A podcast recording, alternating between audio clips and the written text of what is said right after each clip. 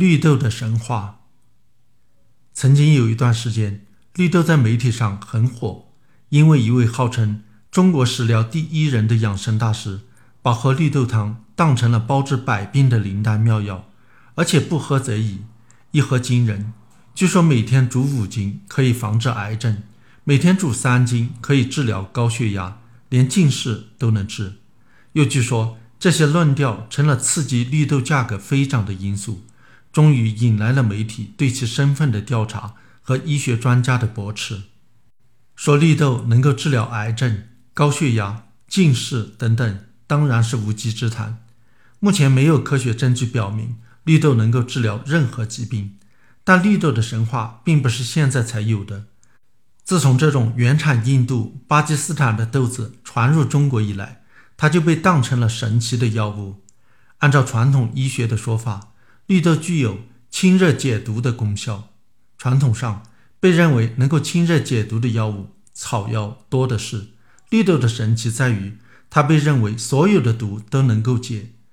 按照至今还有许多中国医学专家相信的《本草纲目》的说法，绿豆肉平皮寒，解金石、砒霜、草木一切诸毒，甚至连天花也能用它来治。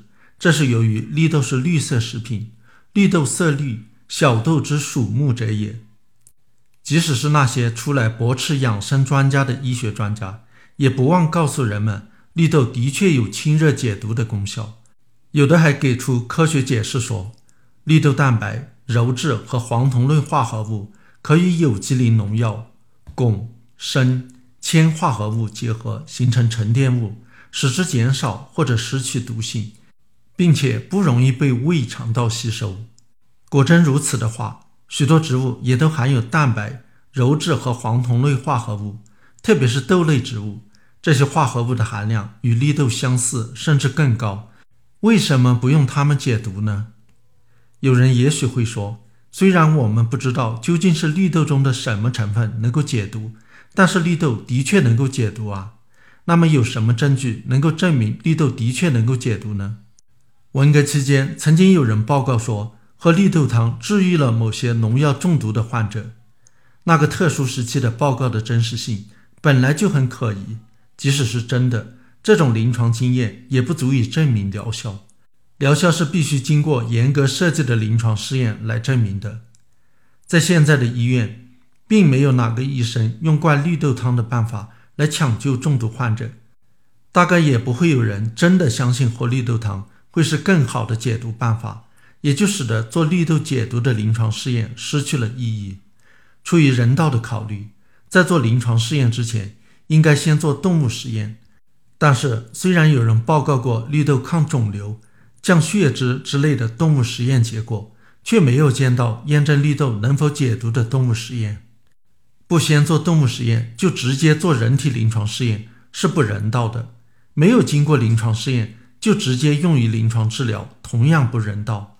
而没有任何科学证据就声称绿豆的确能够解毒，甚至提供用绿豆解农药、鼠药、砒霜。煤气中毒的方子更是草菅人命。绿豆作为一种食物，起到的是营养作用，不应该有，也不能声称它有治疗作用。绿豆的主要成分是淀粉、蛋白质、纤维素，还有一些维生素和矿物质，有一定的营养价值。它含有的类黄酮可能也有一些保健作用，比如有研究声称类黄酮有抑制肿瘤形成的作用。但是这只是初步的研究，并非定论。何况这些成分是在许多食物中，特别是豆类中都有的，没有什么特殊的、奇妙的。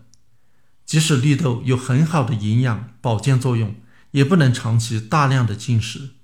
豆类含有植物雌激素，能和人体内的雌激素受体结合，有高水平的雌激素活性。大量的摄入有可能使人体出现不良反应。饮食应该均衡多样化，那才是健康之道。把大量的吃某种食物当成养生捷径，结果适得其反。但是普通公众却往往追求迷信养生捷径，渴望登上健康快车。这种养生文化历史悠久，源远流长。